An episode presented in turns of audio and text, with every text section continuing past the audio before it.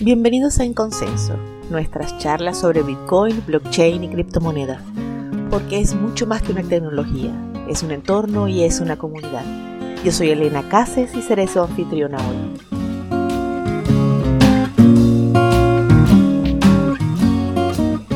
Bienvenidos una vez más a otro episodio de En Consenso. Hoy conmigo José. Hola José. Hola Elena. Y Joan. Joan Telo es eh, un, invitado que repite, ya ustedes lo conocen, estuvo en un episodio anterior, hablamos de minería en aquel entonces y vamos a usar sus super conocimientos para hablar de este evento eh, que se nos viene tan importante como es el halving de Bitcoin.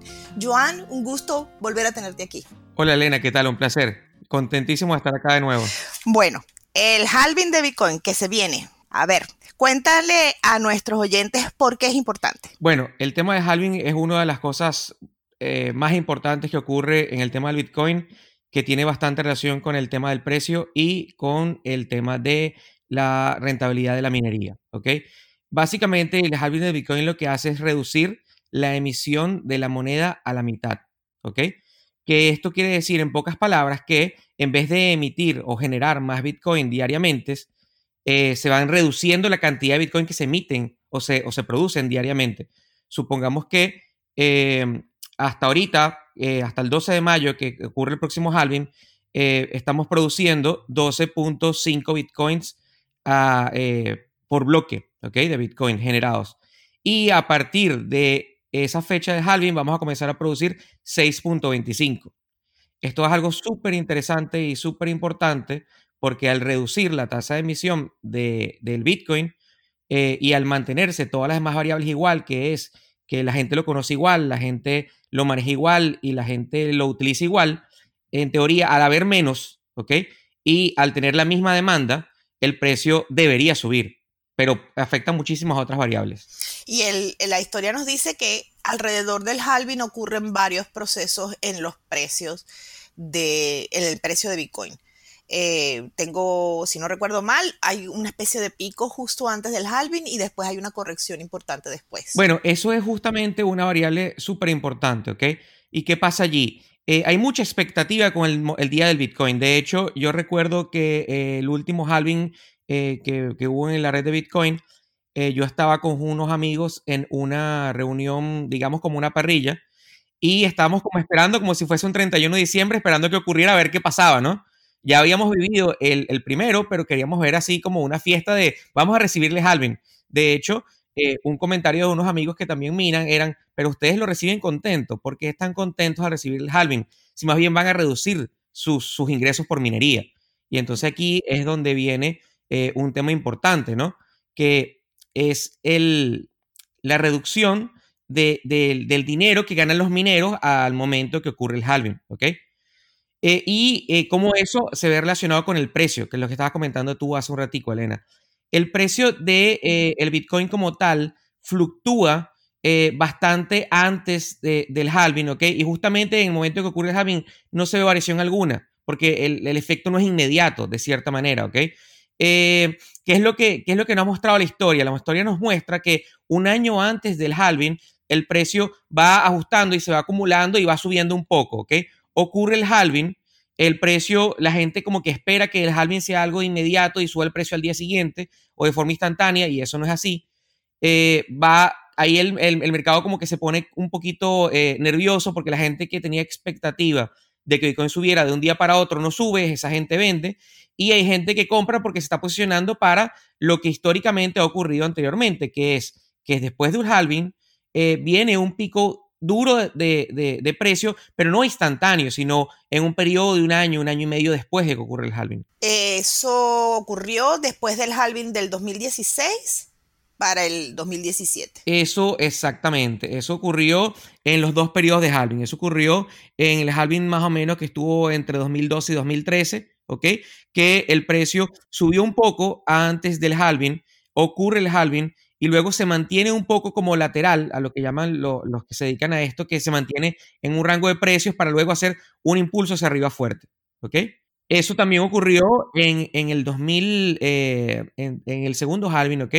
que ocurrió entre el 2016 y el 2017, em, que también antes del halving eh, se comienza como un periodo de acumulación donde el precio se mantiene en un rango, ¿ok? Eh, justamente eh, cuando está más cerca del halving comienza a dar como una subida y luego de la subida la gente como que dice, bueno, ajá, pero entonces esto no iba, no es que si viene el halving y van a haber menos Bitcoin, esto va a subir de precio inmediato. La gente, como me imagino, tiene miedo, comienza a vender un poco y luego el mercado de nuevo hacia arriba. ¿Dónde está la luna? ¿Qué pasó? ¿Dónde está la luna? Exactamente, se quedan buscando la luna. Ese es tal cual el comentario. Ajá, mira, pero ¿qué pasó? El mismo ocurrió. Las máquinas están produciendo menos, pero el Bitcoin no subió de precio. Entonces eso es un miedo típico de las personas que, digamos, entran a, este negocio de la minería, que, que, se asustan porque dicen, bueno, ahora estoy produciendo la mitad, pero, pero el precio no ha subido. Entonces, ¿será que las máquinas las apago? Y entonces ahí ocurren, eh, eh, digamos, un miedo general. A los pequeños obviamente le afecta más porque tienen menos experiencia, pero eh, también le afecta a los grandes por los costos, ¿ok? Porque hay equipos de minería de criptomonedas, y de, en este caso de Bitcoin, que cuando ocurre un halving comienzan a producir la mitad y en el momento que producen la mitad, ya de repente no logran cubrir los costos administrativos y los costos de, operativos, que son que si la energía, el internet, el costo de los empleados que lo mantienen. Entonces, ya ahí, ahí ah, se fusiona otra variable dentro del tema del halving, que es la dificultad de la minería de Bitcoin. A ver, no sé si, si, si vamos bien o, estoy entrando muy técnico al tema. No, no, no, todavía estamos, todavía estamos basiquitos, basiquitos, como es que lo necesitamos. Ahora, antes de que pases a la dificultad de la minería, que ahí sí necesitamos algún y algunas explicaciones. Eh, y no quiero eh, ni siquiera entrar del todo al tema de la rentabilidad, eh, sin decir primero qué caracteriza este halving en particular. ya tuvimos dos, no murió nadie, mm, sobre todo no murió Bitcoin, que es lo que nos interesa. Eh, no se murieron los mineros, nadie fue a la quiebra, hubo ciertamente eh, incertidumbre, miedo, duda, no sé si son tan familiarizados con los términos, pero no pasó nada. Justo antes, antes que respondas, Joan, este, también quisiera agregar este, de esa misma pregunta, para sumarla, Em, es comparable los, efectos de las halving eh, anteriores al ahorita. Lo menciono es porque los mercados en aquel entonces de Bitcoin era pequeño, bien pequeño, comparado a la magnitud de ahorita. Entonces, si es comparable los, los halving anteriores al de ahorita, sumando la pregunta de Elena. claro, este, mi, impresión es que el, este halving en particular nos agarra más consolidados, con una masa crítica de adopción importante, eh, sobre todo del lado de la minería, y reduce la recompensa de minado a un punto en donde ya la minería debe tener claro y definido si al final va a ser rentable o no va a ser rentable. Si las recompensas por minado, no de los halvings, sino de las comisiones, son suficientes como para que la minería siga funcionando. Para el próximo halving esta pregunta no va a existir, ya lo sabremos. Por eso para mí este halving en particular es clave. ahí hay varias cosas interesantes. Eh, principalmente el tema de de los mineros y cómo se están posicionando los mineros a lo que viene, ¿ok? Y también ah, comentando lo que la pregunta que hizo José, que habla de que el mercado cambió mucho de los halving anteriores a estos, ¿ok?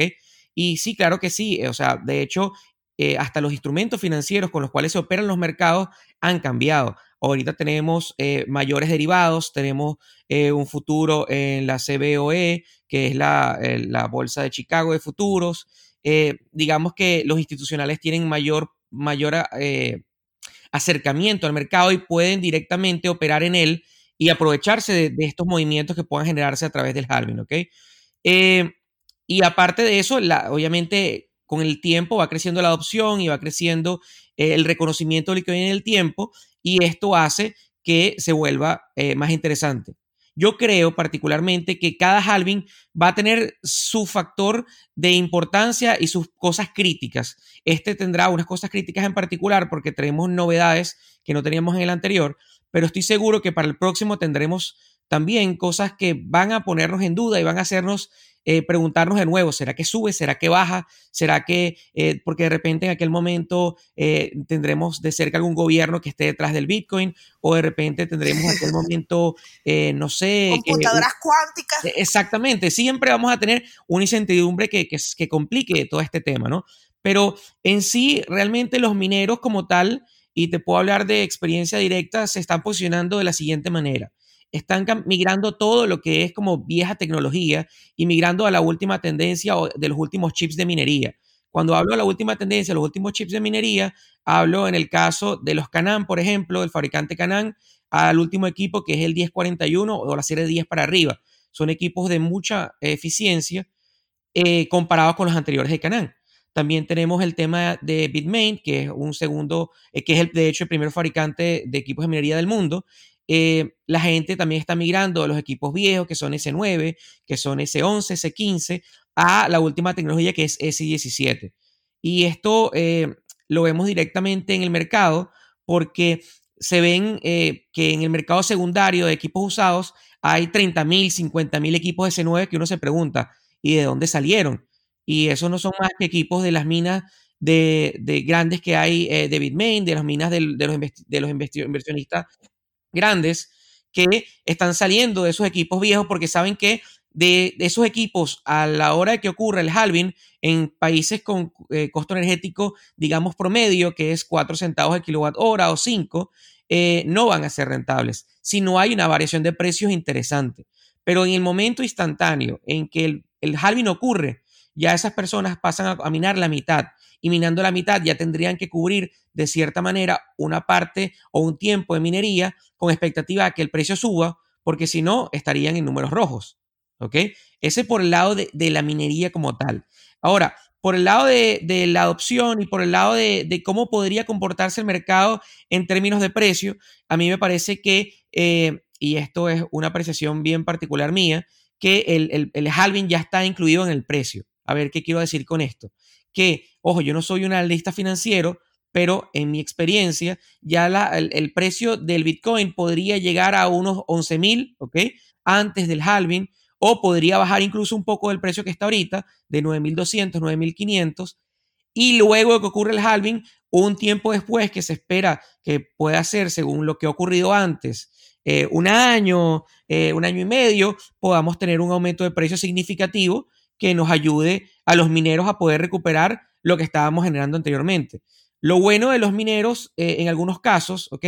Es que eh, compran un vehículo de inversión que se llama opciones y permiten de cierta manera garantizar el retorno de minería en el tiempo sin depender del precio. O sea, es como un seguro que los mineros compran, ojo, esto en escalas masivas, para poder agarrar y poder asegurarse de que el Bitcoin eh, va a costar siempre lo mismo por un periodo de tiempo, de tal manera que si sube, eh, ok, está bien, no, eh, ellos perdieron el dinero del seguro, pero si baja mucho, que es un miedo que a veces eh, los mineros tenemos cuando viene un halving, justo después de halving, ellos tienen la oportunidad de vender al precio que ellos aseguraron. Esto es algo un poquito complejo, pero es la forma de que tienen eh, las empresas de minerías grandes para poder asegurar su rentabilidad en el tiempo, independientemente del precio del Bitcoin. Eso implica que para poder asegurar las ganancias tienen que invertir más y arriesgar más plata. Exactamente, es como es tal cual como un seguro de un carro. Yo tengo, yo tengo un carro, eh, compro un seguro para el carro a pérdida total. Si el seguro, si el carro no me lo roban, eh, yo pierdo el dinero del seguro porque eh, yo estoy pagando para que me den la garantía de que si yo lo pierdo, me van a pagar. Pero si no lo pierdo, el carro está completo, ellos no me van a pagar nada. Ahora, si el carro se pierde, entonces ellos me pagan el seguro. Es tal cual eh, lo que ocurre con las opciones sobre Bitcoin o sobre precios de, activos financieros. ¿Qué pasa? Si yo compro un seguro diciendo, mira, yo quiero vender el Bitcoin en 9500 hay una persona o, una empresa detrás que me compra, me vende el seguro y me dice, mira, Joan, está bien, yo te voy a cobrar tanta cantidad de dinero por asegurarte que tú vas a vender un Bitcoin en ese precio. Si el Bitcoin baja de precio, yo ejecuto mi seguro y voy a, la persona que me dijo que me lo iba, que me aseguraba eso, y ellos me, me, venden el Bitcoin en el precio que yo aseguré. Suena lindo y bello. Eh, mientras estabas conversando, mientras me estabas explicando eso, yo eh, estaba pensando en China. No sé por qué extraña eh, malabarismo mental. las cosas en Occidente las tenemos bastante claras. sabemos más o menos eh, cuáles son las reglas del juego, qué países permiten y qué no, quién, cuál es no, la minería, en qué condiciones, de dónde vienen los, los mineros, eh, cómo instalarlos, etcétera, etcétera. En cambio, en China parece que todo está detrás de una cortina que sabemos que existen porque en Bitcoin es transparente en ese sentido, pero mm, no sabemos si van a seguir y estando. ¿Qué, cree, ¿Qué papel crees que juega la minería en China en este halving? Bueno, eh, justamente China eh, es uno de los países que más equipos de minería tiene funcionando eh, en el mundo. Así que todo lo que pase, exactamente, todo lo que pase en China con respecto a la minería afecta directamente eh, en todos los aspectos el, tema de la rentabilidad, el tema del precio del Bitcoin inclusive, porque hemos visto que cuando China hace algún anuncio relacionado con, con Bitcoin, el precio de, de, este activo varía y se pone de cierta manera inestable. O sea, China tiene cierto poder o cierto control sobre el Bitcoin por cualquier anuncio que puedan hacer. Y es que eh, no es para menos, ellos tienen en sus manos los mayores fabricantes de equipos de minería, tienen las minas más grandes del mundo y aparte de eso, como comentaste anteriormente, tiene la energía subsidiada. Entonces, yo eh, tengo aquí un pensamiento bien particular. Yo creo que eh, China eh, sabe el alcance del Bitcoin y está buscando apoyarlo a toda costa para poder, de cierta manera, tener un control sobre los demás países con respecto al Bitcoin. Y no quiero decir con esto que el Bitcoin puede ser controlado por un país, pero si un país puede ejercer presión, por ejemplo, sobre los mineros y de un día para otro apagarlos, o un país puede ejercer presión sobre los fabricantes de los mineros y subirles el precio o bajarlos, o poder alterarles el software para manejarlos remotamente, ellos tienen el control prácticamente de la red. Y es algo para mí muy peligroso, ¿ok? Que, que, que de hecho eh, lo vengo alertando eh, de un tiempo para acá porque me parece que de cierta manera eh, China está aprovechando sus bondades y sus virtudes y su posibilidad de hacer corriente barata y subsidiarla también con el tema de la devaluación de su moneda y todas esas cosas para, de cierta manera, poder tener un posible control a futuro del Bitcoin. Eh, es un país que ha demostrado claramente eh, sus intenciones de, aunque, o sea, como tú dices, eh, aunque permite la minería, todo bajo, bajo cuerda, todo como medio escondido, todo medio gris, eh, pero al mismo tiempo, eh, por ejemplo, y esto es una noticia que pasó hace poco, el fabricante Bitmain, que es el fabricante más grande de mineros del mundo, eh, tuvo un problema con la gente de WatchMiner, que el desarrollador de los chips de WatchMiner vino de Bitmain y Bitmain tuvo el poder de cierta manera con el gobierno de poder poner precio al desarrollador de chips de, de WatchMiner. Es un chisme que realmente no le hice seguimiento luego, pero esto demuestra el poder que podría tener el gobierno junto con el mejor fabricante, el mayor fabricante de minerías del mundo, de mineros del mundo, para poder de cierta manera eh, controlar los aspectos eh, de la industria de minería y poder manejarlos a su antojo. Y es algo que a mí me preocupa bastante, súper delicado, porque si, si, si eh, de Bitmain tuvo la posibilidad de, de cierta manera con conexiones, que no lo dudo porque es una persona con mucho dinero y con mucho poder en China, eh, tuvo la oportunidad de hacer eso con la gente de WhatsMiner y de hecho eh, en artículos pasados también hemos podido leer que eh, Bitmain afecta negativamente los proveedores que le, le, dan equipos o partes a los otros fabricantes de mineros. Podríamos estar diciendo que de cierta manera ellos están en, en pro de un monopolio y podríamos estar pensando también que Bitmain y el gobierno chino están trabajando en conjunto para algo. Ojo, esto es una teoría conspirativa que eh, podría estar eh, completamente errada y yo estoy diciendo aquí cualquier tontería. Pero es algo que, me preocupa, me preocupa bastante porque puede afectarnos directamente eh, en la minería. Si el día de mañana todos los mineros de China se apagan, ¿ok? Que pongamos que, o sea, para mí la, la mitad de la red está allá y eso es algo muy personal y es difícil de determinarlo, los tiempos de verificación de bloques podrían ser una locura. O sea, el tiempo de que las transacciones se confirmen se pondría todo más lento, la de dificultad se moraría más. O sea, tendría como una crisis temporal de Bitcoin, ¿ok? Que eso podría eh, golpear el precio, podría golpear eh, la creencia y lo, que se, lo que se siente sobre Bitcoin. Porque podríamos decir, bueno, pero esto no es que no está centralizado. Ahora, esto ya ha pasado antes, ya hemos tenido problemas cuando salió Bitcoin Cash, ya tuvimos un problema de cierta manera porque eh, se dividió la velocidad de los equipos de minería entre Bitcoin Cash y Bitcoin Core y en ese momento eh, hubo una, eh, un retraso o una lentitud o un delay en las transacciones de Bitcoin y, eso de cierta manera no, no, pasó más de allí. Se esperó el próximo ajuste de dificultad y todo quedó normal. En ese momento, mientras estuvo el problema del aumento de transacciones y la reducción de los equipos de minería, eh, hubo un backlog de transacciones, una cantidad de transacciones que no se confirmaban, pero luego con el ajuste de dificultad todo fue tranquilizándose. Y no pasó nada, o sea, fue unos nervios y una variación de precios brusca en el tiempo que duró no sé cuántos días, dos semanas, una semana, ahorita no recuerdo cuánto, y nadie se murió y todos estamos vivos y Bitcoin eh, sigue subiendo de precio. Pero son cosas que pueden pasar que puede afectar un país que, que, que, que tiene mucho poder sobre el Bitcoin. A Bitcoin no le importa eso. Es verdad de cierta manera, eh, Bitcoin sobrevive a prácticamente todo lo que le ha ocurrido. Bueno, de hecho, ha sobrevivido a todo lo que le ha ocurrido, lo han matado siete mil veces y no ha pasado nada. Eh, eh, realmente estos son miedos que, que, tenemos por la inestabilidad de precios que pueda generar en algún momento y el, el, daño a la imagen que podría generar. Pero más allá de eso, el Bitcoin para poder realmente hacer un cambio brusco en él, hay que tener demasiado poder y yo realmente dudo que ese poder se pueda centralizar en uno, dos o tres grupos de personas. Poder de minería hablo. Sí, no, hay varios factores. Eh, cuando un esquema Ponzi en China cayó y la gente empezó a liquidar Bitcoin para, poder salir de, de, los estafadores, salir del esquema, también se afectó el precio de Bitcoin. Además que China tiene el tema de que son demasiadas personas y cualquier estornudo en China, a las pruebas me remito, hace que todo el país tiemble, todo el mundo tiemble.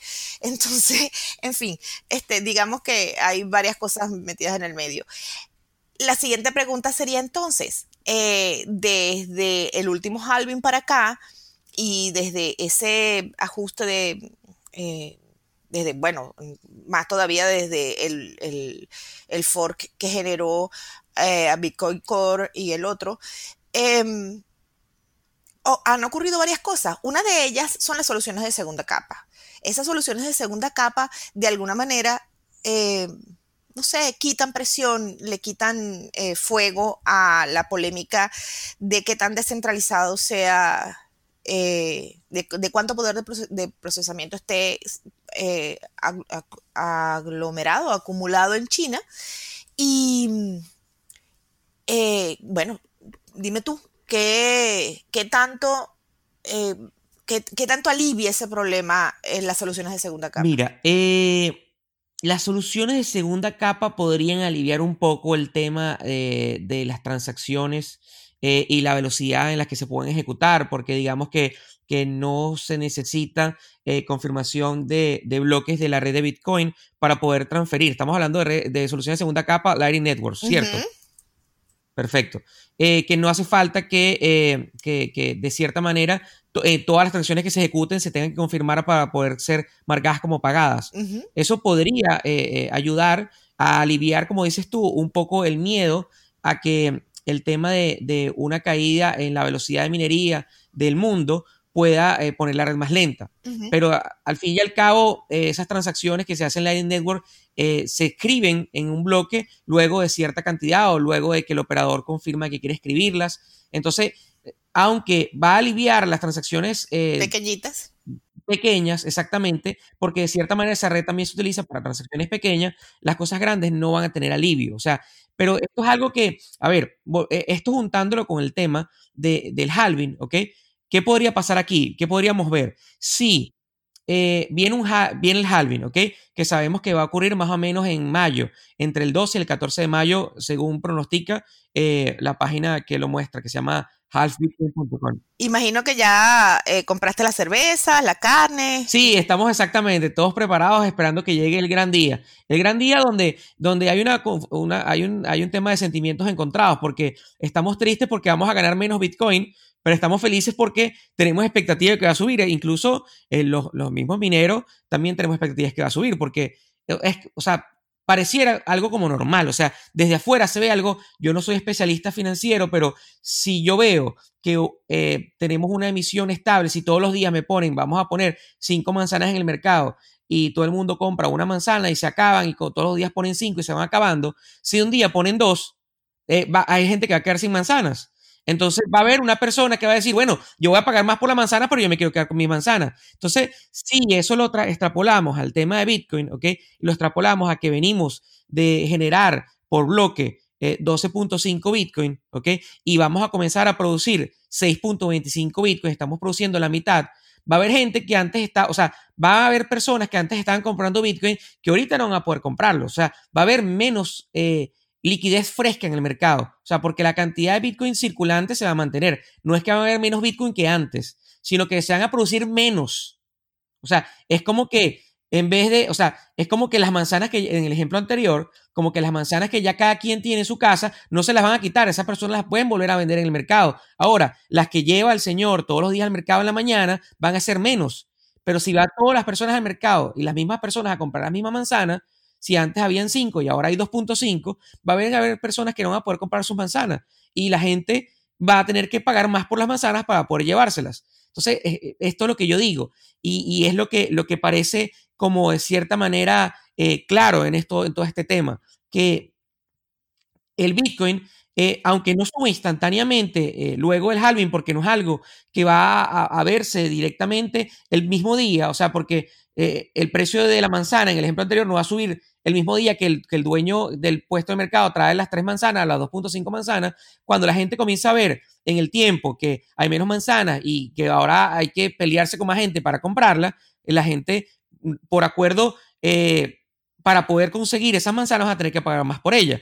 Y eso es lo que eh, para mí ha demostrado históricamente que luego del halving ocurre un aumento de precios, porque la gente comienza a ver que quiere seguir, digamos, acumulando la misma cantidad de Bitcoin en el tiempo, pero la cantidad de Bitcoin circulante, eh, aunque se mantiene la cantidad de Bitcoin circulante, los Bitcoin que son metidos a la venta por los mineros ya no es la misma, porque ya antes se, se, producían 12.5, ahorita son 6.25 y cada quien tiene que pelearse por lo que hay ahorita. Es como que es la misma cantidad de personas peleándose por, por, por menos cantidad de comida. Entonces ahora hay que pelear más fuerte y pelear más fuerte con dinero más dinero. Bueno, por un lado, este, yo entiendo que la metáfora de la comida sea una cosa que nosotros comprendemos mucho aquí, este, entre venezolanos, pero, este, déjame eh, hacer el comentario. Estamos hablando de 18 millones de manzanas y que la diferencia son 6 manzanas en 18 millones. O sea, relájense, tampoco es Bueno, eso sí es verdad.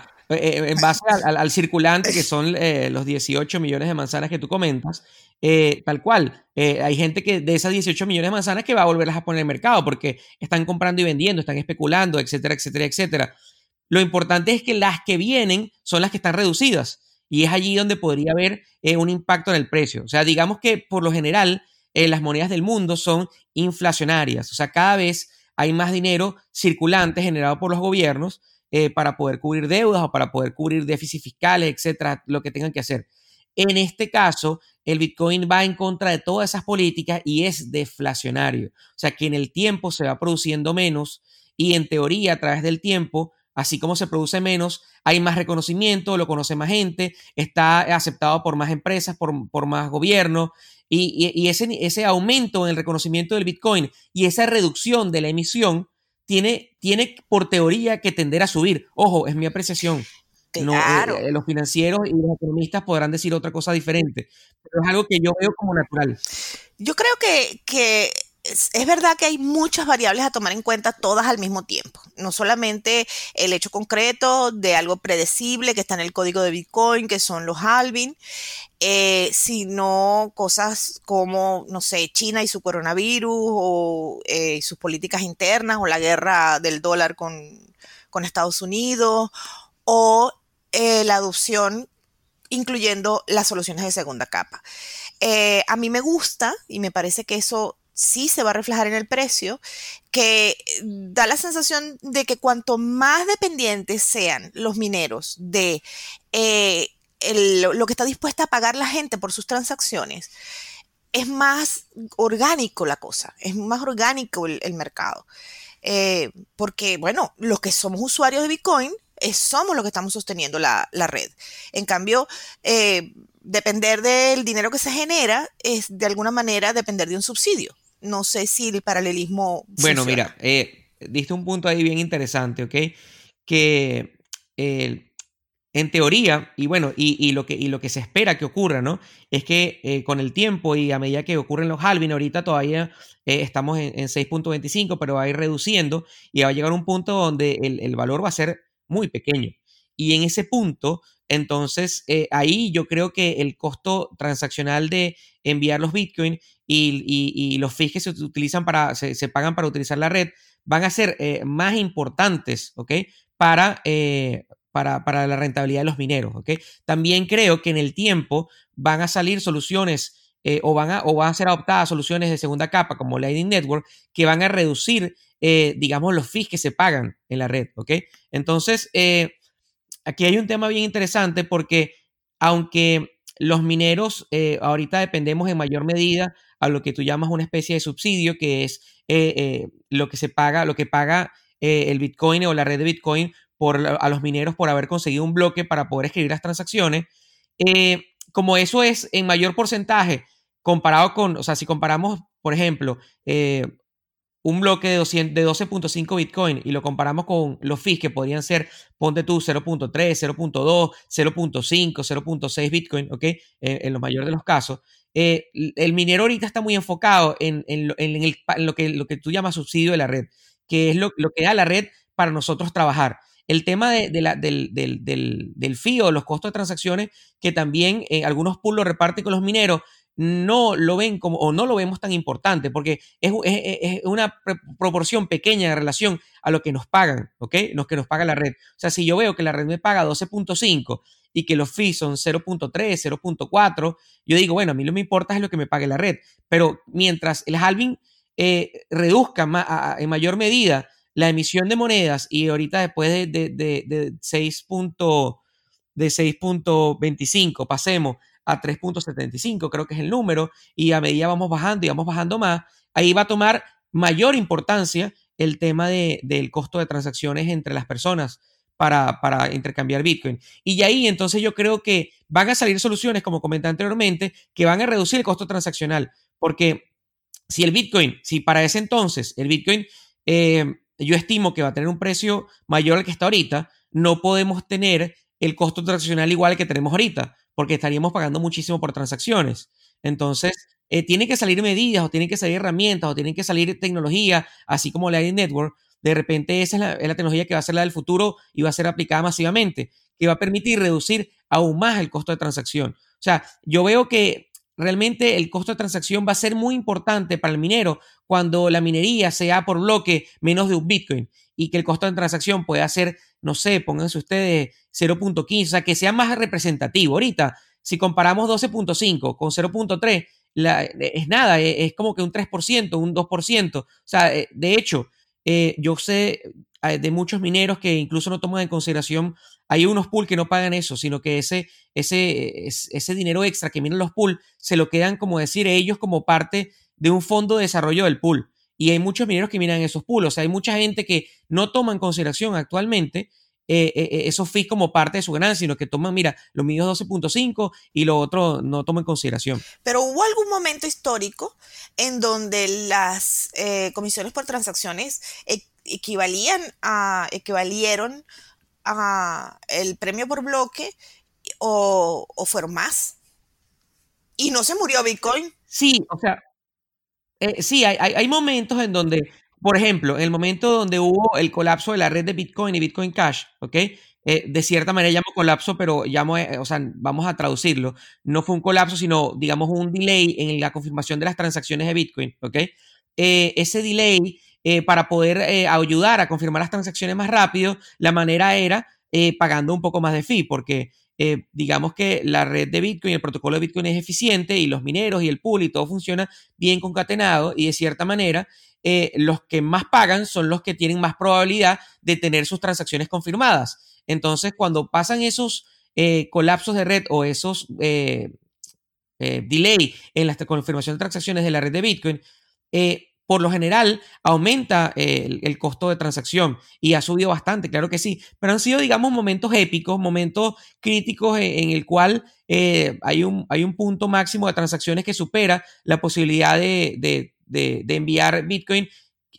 Eh, de forma instantánea, ¿ok? O de forma rápida, y la gente procura más, es como una oferta y demanda. Yo, por como, como necesito que la transacción se confirme más rápido, bueno, pago más y pago más y pago más es como una subasta, pues. Cada quien subasta por su, por, por que su transacción se confirme de forma rápida. Y eso hace que el, el costo, eh, a ver, el pago por, por fees que, que, obtienen los mineros sea mayor. Pero esto ocurre eh, de cierta manera en, en, algunos puntos críticos. No es algo que ocurre continuamente y, y es algo que no, no es normal. Sí, es atípico. Todo, pero eh, uno lo recuerda como un escándalo. Yo recuerdo esa época y entonces este, nos queríamos abrir las venas porque teníamos que pagar 4 dólares por una transacción. Era una cosa que en ese momento decíamos, se va a acabar el mundo, qué horror, cuando en mis tiempos esto jamás se había pasado. Y sin embargo pasó y ahora lo estamos contando como una anécdota.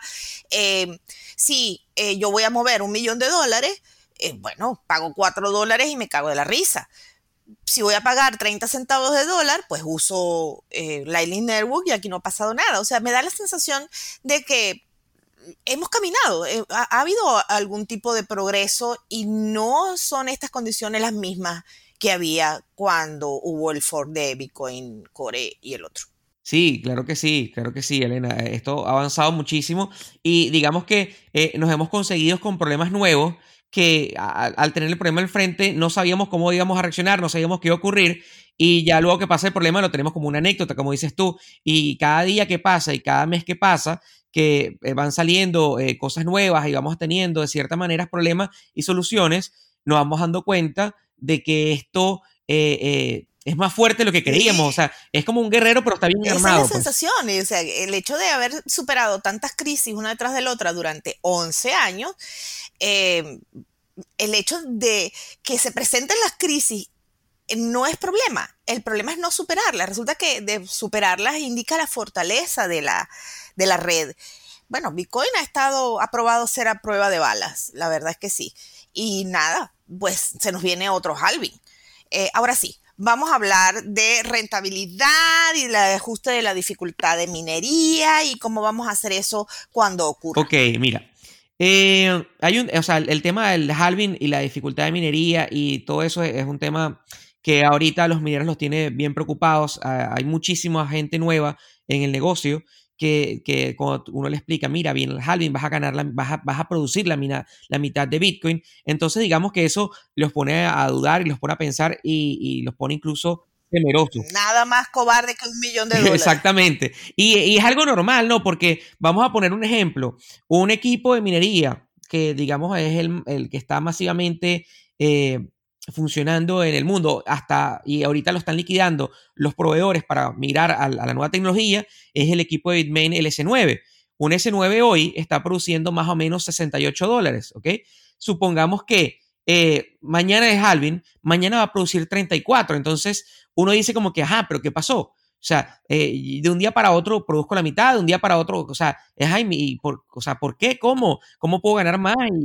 es algo difícil. ¿Con qué se come es algo difícil. Entonces, ¿qué, es lo que, es lo que yo le explico siempre a, a, las personas que están en este negocio? Mira, y, y, esto se tiene que tomar siempre antes de comprar el equipo. O sea, comprar un equipo ahorita de minería de criptomonedas tiene que tomarse en consideración varios factores. Y el factor principal es el halving, ¿ok? ¿Por qué es el halving? Porque yo tengo que evaluar de que yo de hoy a mayo voy a producir, por lo menos en este caso, 68 dólares por, por, Bitcoin, por, por, equipo de minería S9. Ojo, tomando en consideración de que podemos tener un ajuste de dificultad, ¿ok? De, la minería en el tiempo, de aquí el halving, que podría reducir eh, la eh, el, rendimiento del equipo. Y hago un paréntesis aquí, a ver, para los que no saben, la dificultad de Bitcoin en la minería es prácticamente eh, la, el protocolo o la, o la opción que, que aplica eh, el Bitcoin como tal para poder agarrar y reducir o aumentar la cantidad de Bitcoin que generan las máquinas dependiendo de la cantidad de mineros que están trabajando en ese periodo de tiempo. Lo, explico, lo explico de otra manera que quizás fue un poco más complejo. Por favor, gracias. Sí, sí, eh, de verdad que fue bastante complejo. Pero en, palabras sencillas, eh, lo que hace la dificultad de Bitcoin es ajustar, dependiendo de la cantidad de mineros que estén conectados en un periodo de tiempo minando, la, la cantidad de Bitcoin que se pueden... No, ya va, déjame buscar la forma de hacerlo más fácil. a ver, si hay cinco personas resolviendo un rompecabezas de mil piezas, las cinco personas tienen un nivel de dificultad. Si de repente dos personas se van porque quieren tomar café y se queda el de rompecabezas de mil piezas, esas tres personas restantes resuelven el rompecabezas más lento. Lo que suele hacer Bitcoin es cuando esas cosas pasan, cuando la gente se va a tomar café, el rompecabezas de repente deja de tener mil piezas y pasa a tener 500. Entonces, tres personas resuelven un rompecabezas de 500 piezas más o menos a la misma velocidad que cinco personas resuelven un rompecabezas de mil. De, qué buena explicación, de verdad que quedó espectacular, porque es la forma tal cual de ejemplificar lo que pasa con la dificultad y el tema de Bitcoin, y es una variable súper importante, ¿ok? A tomar en cuenta. ¿Por qué? Porque, ¿qué, puede pasar acá? ¿Y qué, cuáles son, los, digamos, eh, los, posibles escenarios luego de que ocurre el halving? después de que ocurre el halving, ¿qué puede pasar? A, la siguiente actualización de, dificultad del, del protocolo de Bitcoin, podría bajar la dificultad. ¿Y por qué podría bajar la dificultad? Porque si la gente comienza a producir la mitad del dinero que estaba produciendo antes del halving, eh, probablemente muchas personas y empresas queden por debajo del costo operativo. Y si yo voy a quedar en negativo, yo me prefiero apagar las máquinas. Entonces, al apagar las máquinas, exactamente. Exactamente. Entonces, al apagar las máquinas, es en el ejemplo de Elena, como que si pues, se fueron personas para hacer rompecabezas. Entonces, salirse personas para hacer rompecabezas, operativo más alto. el protocolo de Bitcoin baja la dificultad para que pueda repartirse la misma cantidad de Bitcoin y se pueda ejecutar en la misma cantidad de tiempo. Y de, con esto lograr que los, los bloques se confirmen a la misma velocidad y la red trabaje de forma más estable posible. Entonces, si la dificultad de Bitcoin baja, ¿ok? Vamos a poder eh, recuperar de cierta manera lo que se perdió por el halving. Pongamos un ejemplo. Si yo estoy minando al día de hoy, vamos a ponerlo en precio en, Bitcoin, 0.1 Bitcoin por día, ¿ok? Y viene el halving, yo voy a comenzar a minar 0.05 Bitcoin al día. ¿Qué pasa? Si los mineros comienzan a darse cuenta de que no es rentable la minería en los sitios con costo energético alto o los mineros son poco eficientes y no se dan bien con ese costo energético, ellos comienzan a pagar los mineros y para la próxima ajuste de dificultad vamos a tener una reducción de la dificultad. Vamos a suponer que hubo una reducción de dificultad del 10%. ¿Qué me, qué me haría esto? Que aunque el halving me hizo que comenzara a ganar 0.05 Bitcoin, con esta reducción de dificultad del 10%, yo voy a comenzar a ganar un 10% más de Bitcoin. O sea, yo voy a comenzar a ganar 0.055. No es que voy a volver a recuperar todo lo que estaba ganando antes del halving, pero digamos de cierta manera podría ajustar un poquito. Que estos ajustes podrían ser mayores o menores dependiendo del escenario, dependiendo qué tan eficientes eh, están actualizados los mayores eh, tenedores de equipos del mundo, que pareciera ser desde mi perspectiva, que los mayores tenedores de equipos del mundo de verdad están bien actualizados, pero no importa. Si la, minoría de los equipos, por ejemplo, hablemos de equipos conectados en algunos estados de Estados Unidos, en, algunos, en algunas ciudades o países de Europa, eh, que el costo energético está bastante parejo con la ganancia, o sea, digamos que están ganándose 5, 8, 10 dólares, ellos van a tener que pagar. Y de repente eh, en el mundo termina pagando un 7, 8, un 10%, que es lo que yo calculo que puede ocurrir y vamos a tener una actualización de dificultad. Entonces, digamos que eso podría de cierta manera aliviar un poco el ingreso de los mineros, pero no lo va a recuperar por completo. Lo que aquí nos, nos, genera un poquito de expectativa es un aumento en el precio del Bitcoin. O sea, y no va a ser instantáneo, pero digamos que, bueno, yo ya ahorita estoy mirando la mitad, pero yo en el tiempo eh, espero que suba. Pero más allá de que suba o baje, antes de yo comprar un minero de Bitcoin, yo me tengo que preguntar, yo tengo que sacar mi cuenta, ¿cuánto mina hoy? Hasta el 12 de mayo. Bueno, de hoy al 12 de mayo mino, pongamos un ejemplo, 120 em, dólares o, 300, o 150 dólares. Bueno, si yo mino hoy al 1 de mayo 150 dólares y después voy a comenzar a minar 30, si el equipo me vale 300 dólares, ¿en cuánto tiempo recupero la inversión? O sea, tengo que sacar el cálculo en dos partes. Una parte antes del halving y una parte después del halving para ver más o menos el tiempo de recuperación de inversión en meses. el tiempo en Bitcoin se, se divide antes de halving y después del halving. Tal cual, así es. Bueno, eh, a ver, confírmame esto. ¿Qué es lo que va a pasar según lo que dice la lógica? Los mineros más viejos, más ineficientes y con la electricidad más alta van a tener que bajar, van a tener que bajarse de la red. Eso implica, no es que eh, mineros se van, ay, pobrecitos, adiós, este, ya no, eh, ya no eres parte de la red de mineros que sostiene Bitcoin. No, lo que hacen los pools es que se sacuden como perros que se sacuden las pulgas aquellos equipos que ya no son lo suficientemente eficientes como para cumplir los costos. ¿Es así? Así es, Elena. Y hay algo importantísimo de esto. Esos equipos que no son eficientes en países donde la energía es cara, luego son exportados a países con costos energéticos más bajos o con costos energéticos prácticamente cero, como el caso de Venezuela, y son reimplementados y vuelven a trabajar en la red. Estos equipos realmente eh, se votan, eh, bueno, cuando ya son excesivamente viejos, pero yo estoy seguro que si hacemos un análisis de los equipos que están funcionando en países con costos energéticos muy bajos, vamos a conseguir equipos del 2014 o 2013 funcionando, que ya por lo menos ha ocurrido uno o dos halving en esos equipos sin problema y siguen funcionando. O sea, que, no, no, no, es que se apagan temporalmente, pero luego se reubican, ¿ok?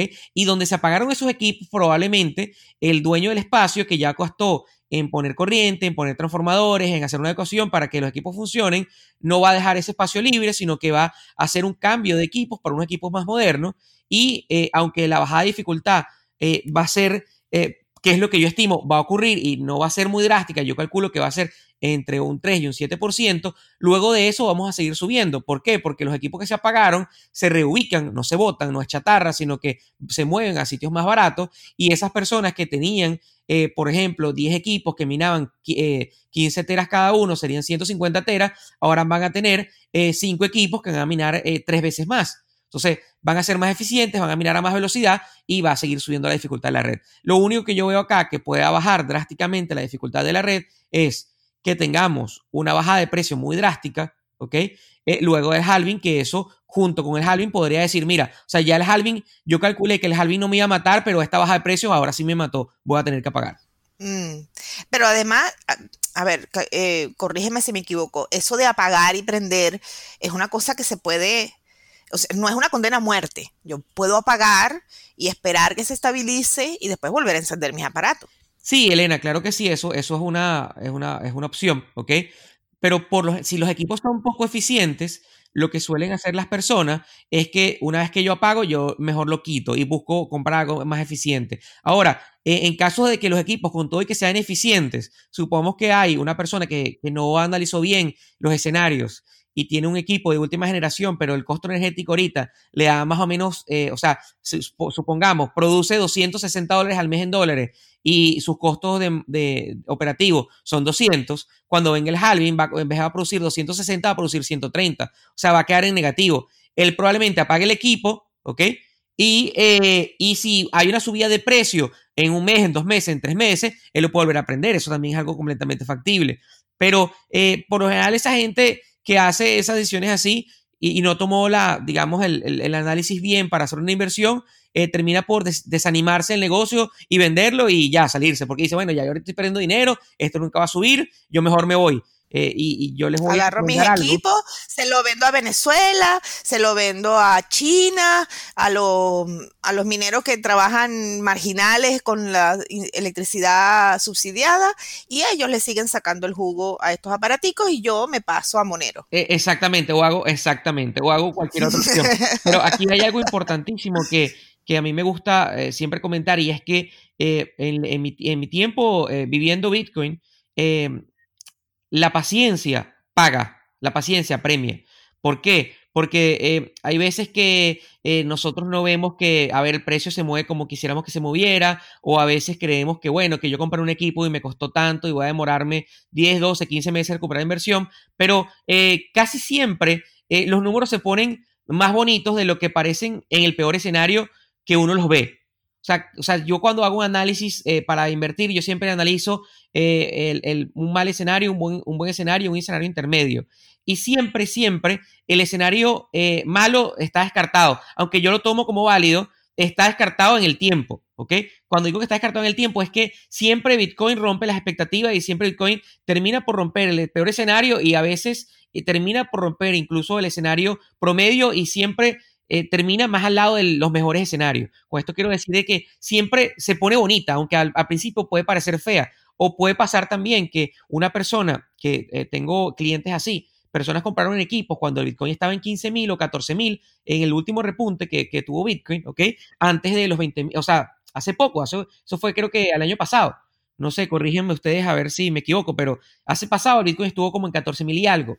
José, fue así, pues yo no recuerdo 14 mil, yo recuerdo 10. Sí, bueno, como Bitcoin llegó a los más o menos unos 3 mil y pico el año pasado y luego llegó a un tope de, si no me equivoco, sí, sí, mil. Algo así como los 14. ¿Y qué pasó? Cuando el Bitcoin sube de precio, las máquinas suben de precio. O sea, eh, las máquinas están valorizadas en Bitcoin en, lo que pones en la, su capacidad de generar Bitcoin.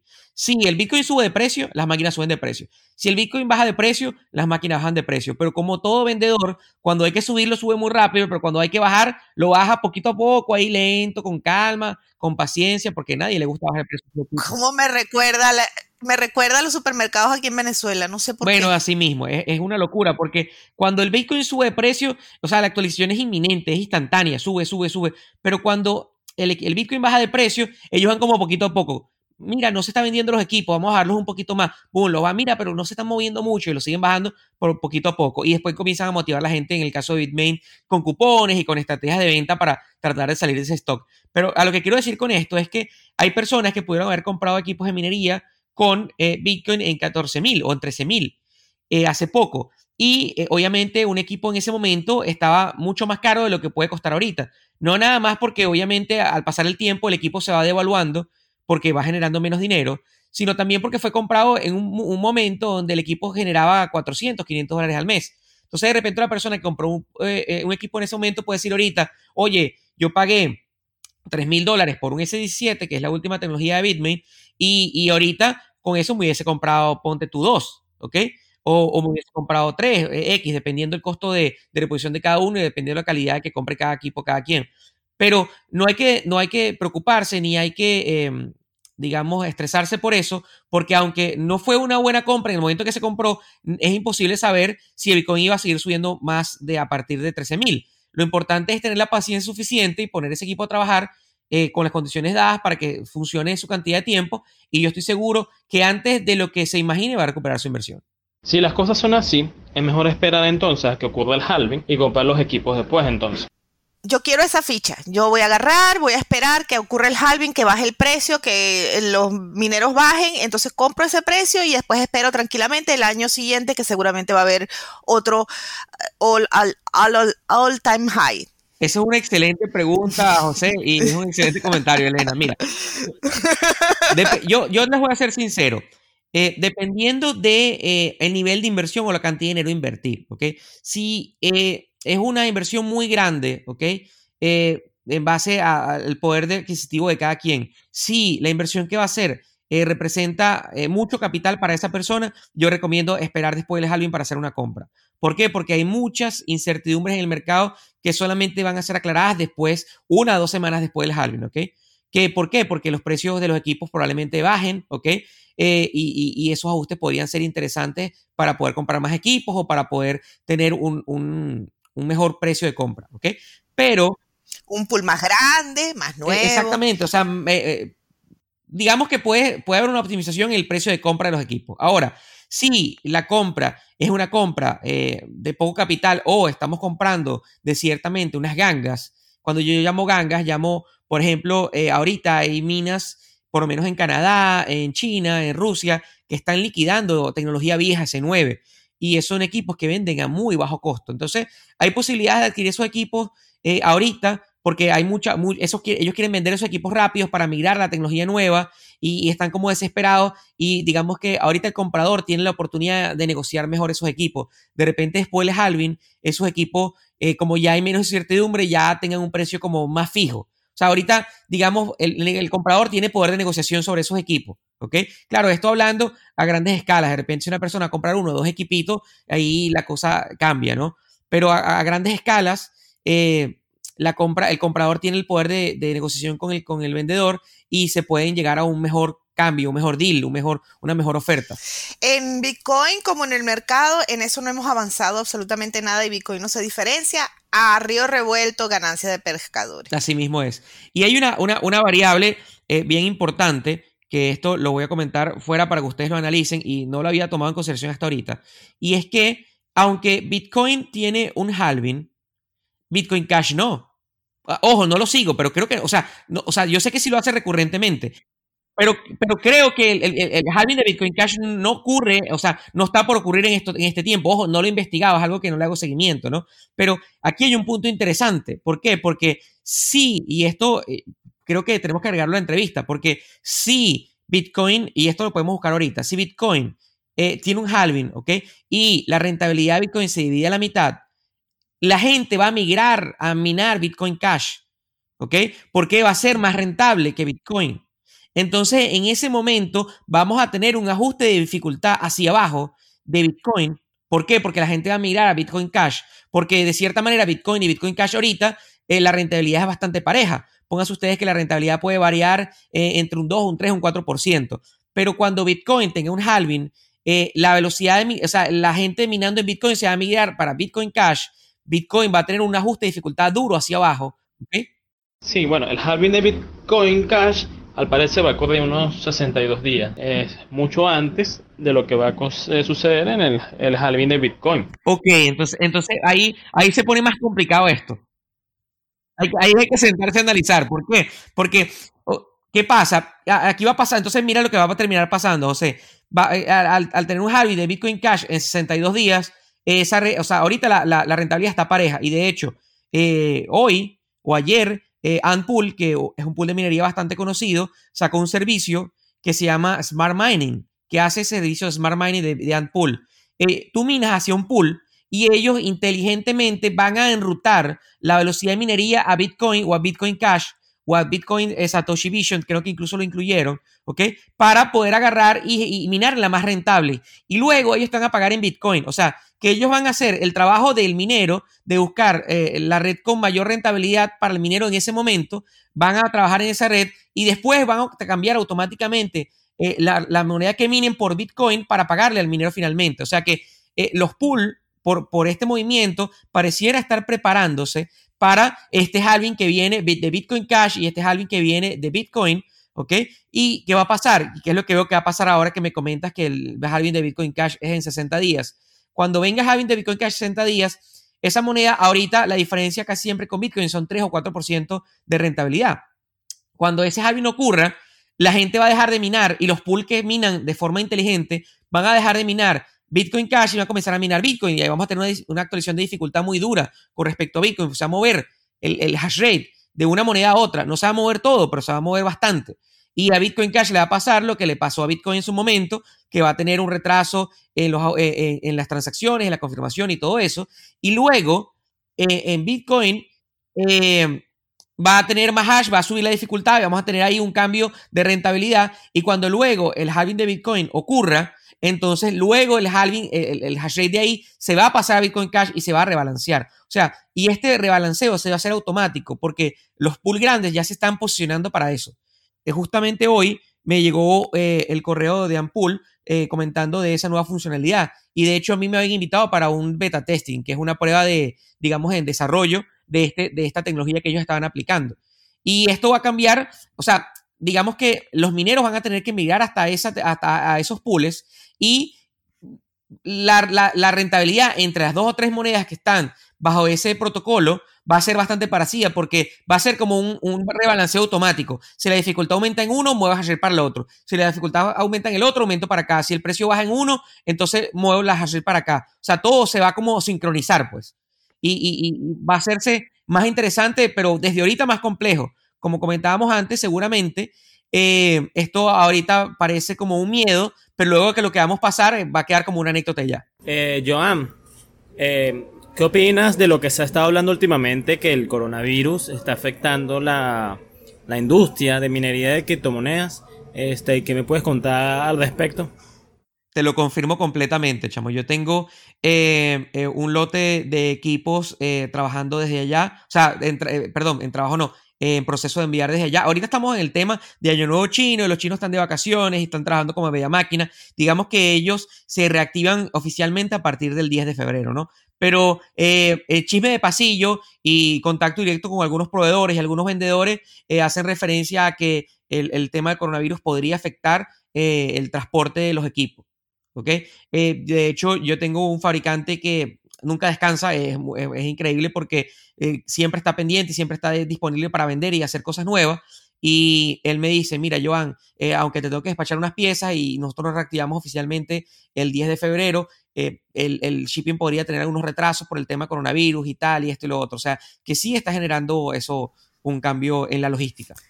Y seguramente en el precio también, me imagino, porque si tú estás teniendo ese problema, otras personas también. Bueno, ahí habría que analizar, eh, a ver, si el minero, o sea, ¿qué, podría pasar con esto? Si los mineros de cierta manera no se trasladan en China para el mundo, podríamos tener entonces una estabilidad en la dificultad. O sea, si no se instalan más mineros porque no se envían más mineros, entonces la dificultad no debería subir mucho, porque lo que se va a instalar es lo que está suelto en la calle, pues, no lo que tiene el fabricante guardado.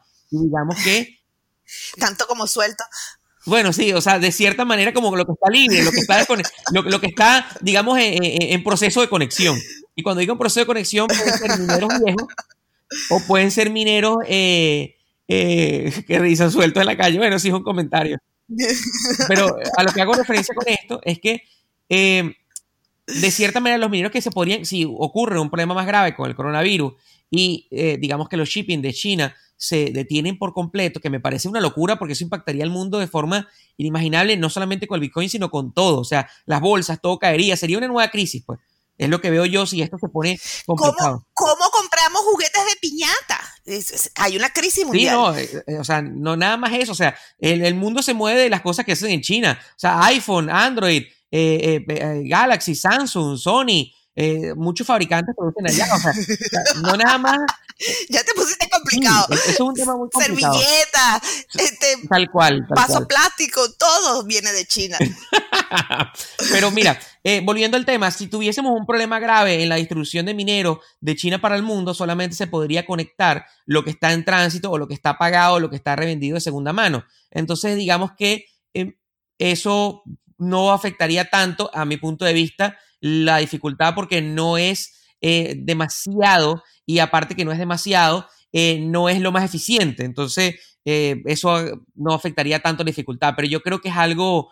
Em, es algo que, bueno, que es como un coco más o es un, o es un lobo más del mundo del Bitcoin, como dices tú, Elena, y tendríamos que ver cómo pasa. Pero realmente, lo, peligroso acá y, lo complicado acá, que, que, viendo cómo se plantea el escenario, ahora que José me comenta, y es algo que de verdad yo no le hago seguimiento porque tengo que confesar que yo con Bitcoin Cash de lejos, o sea, le tengo como, o sea, eh, no, no, no, no, no me siento a gusto con él, me parece que las políticas eh, están mal hechas, me parece que es algo más centralizado que, que nada, eh, me parece que Roger Ver y su gente lo que quiere es copiarse o hacer algo, o sea, están buscando adueñarse de cosas que no son de ellos y en fin, entre otras cosas que podría quedar para otra entrevista. Pero. Em, Entre otras linduras. Sí, exactamente. Pero eh, tomando en consideración eso de, un halving en 60 días para Bitcoin Cash y un halving en mayo para eh, Bitcoin Core. Eh, ¿Y Bitcoin Fake, fake Vision? Bueno, este, ¿Cuándo le toca el halving, José? Ese, es agregar más chuchería a la fiesta. claro, ya que estamos, no nos vamos a privar de nada. Es, verdad, pero, pero eh, o sea, sí, de hecho, yo te voy, déjame, si me dejas confirmar un segundo algo, justamente aquí estoy leyendo el, el, lo, que mandó Anpool hoy del Smart Pool y ellos hablan de hasta un 50% más de minería. ¿Ok? Eh, pero ellos hablan de un promedio de un 6.5% de minería adicional con respecto a minar Bitcoin directamente, ¿ok?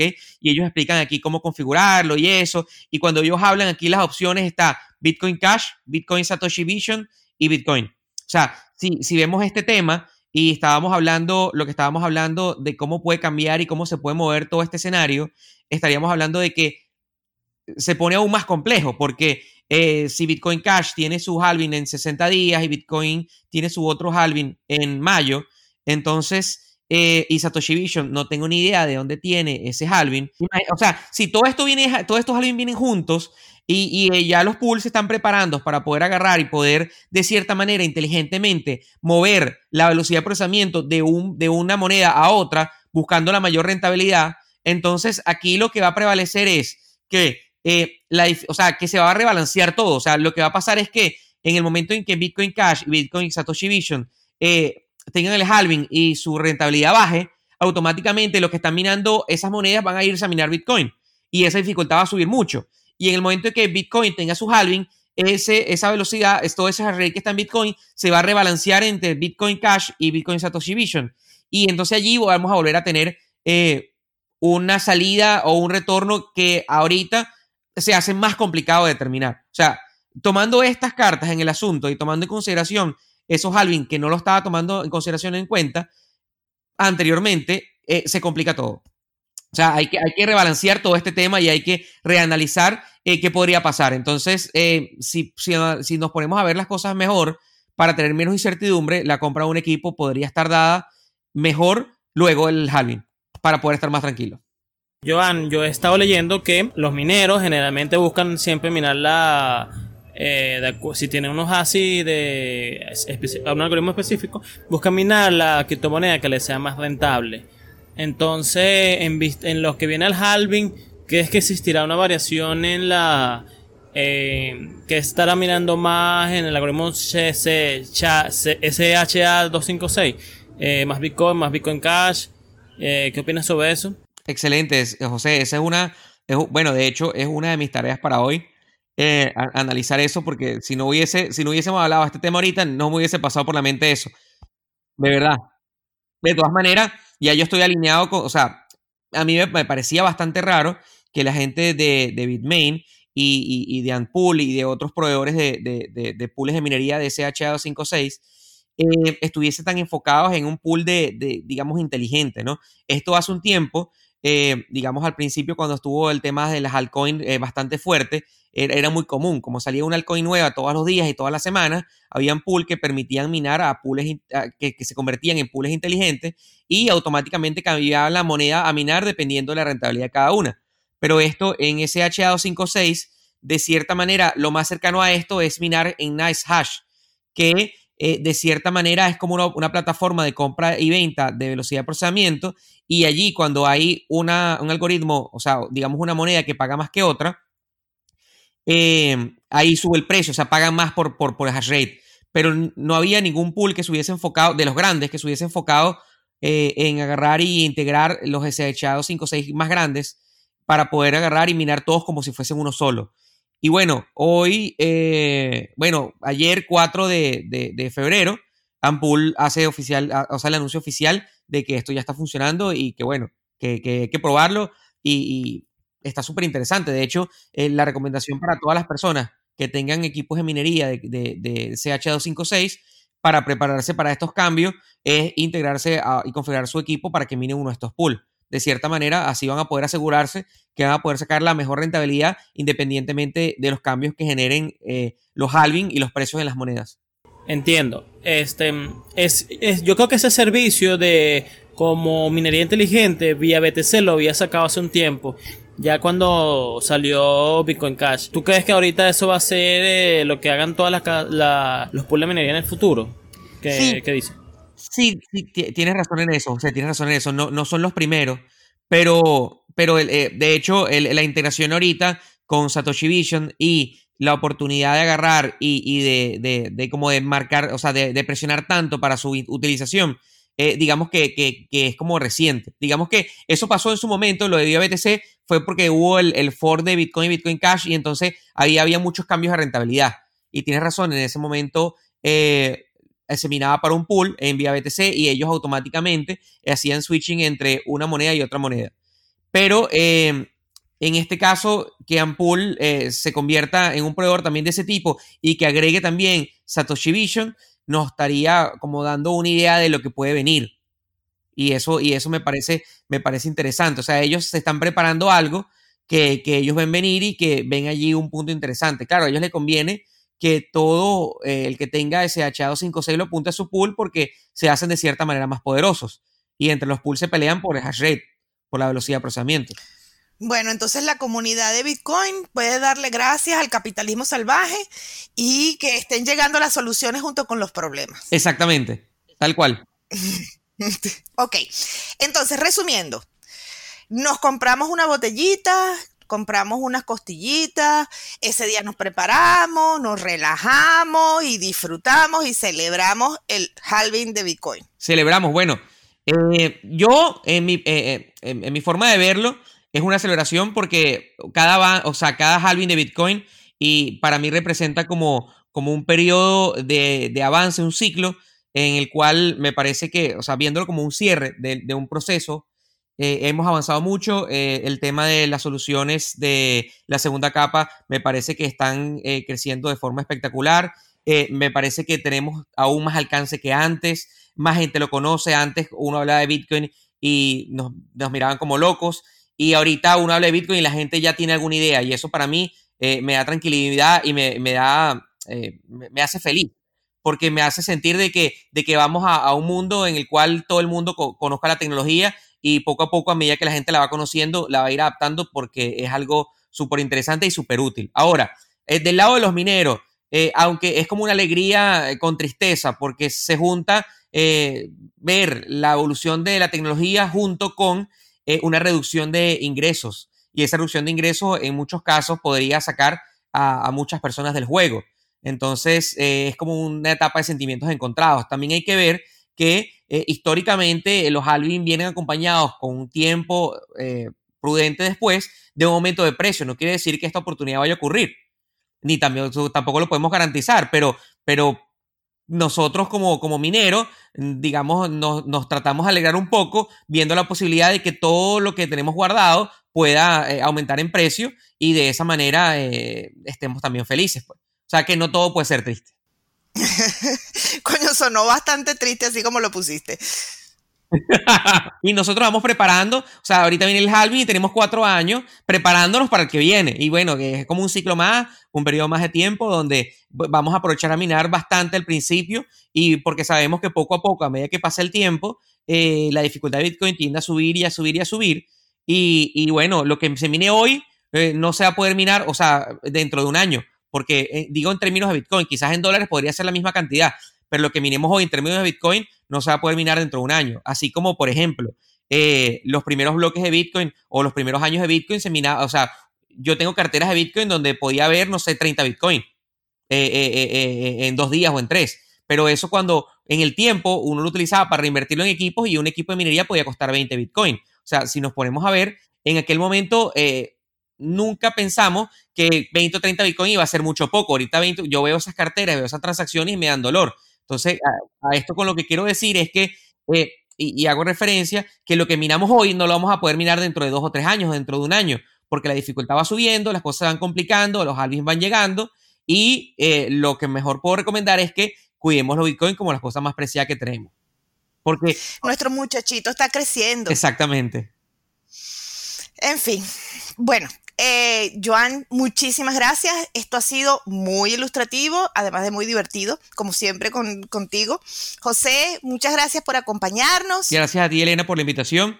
Y bueno, por acá estoy a la orden para cualquier duda o cualquier pregunta relacionada con este y otros temas. Siempre agradecido que me inviten a este podcast. Ya viste que nosotros aprovechamos y te tomamos la palabra. Así es. Gracias por tenerme en el programa, Elena. Me disculpo por todos los problemas técnicos que tuve en la hora de la grabación. Este, por eso fue que no pude participar tanto en este show, pero lo mejoraremos para la próxima ocasión. A nuestros oyentes, gracias por escuchar. Estas charlas en consenso hacen parte de Criptonoticias, el periódico especializado en Bitcoin líder en habla hispana. Nos pueden encontrar en Twitter, Facebook, Instagram, LinkedIn, YouTube, Telegram, en la web criptonoticias.com y ahora en formato podcast donde sea que escuches tus podcasts. Gracias por acompañarnos.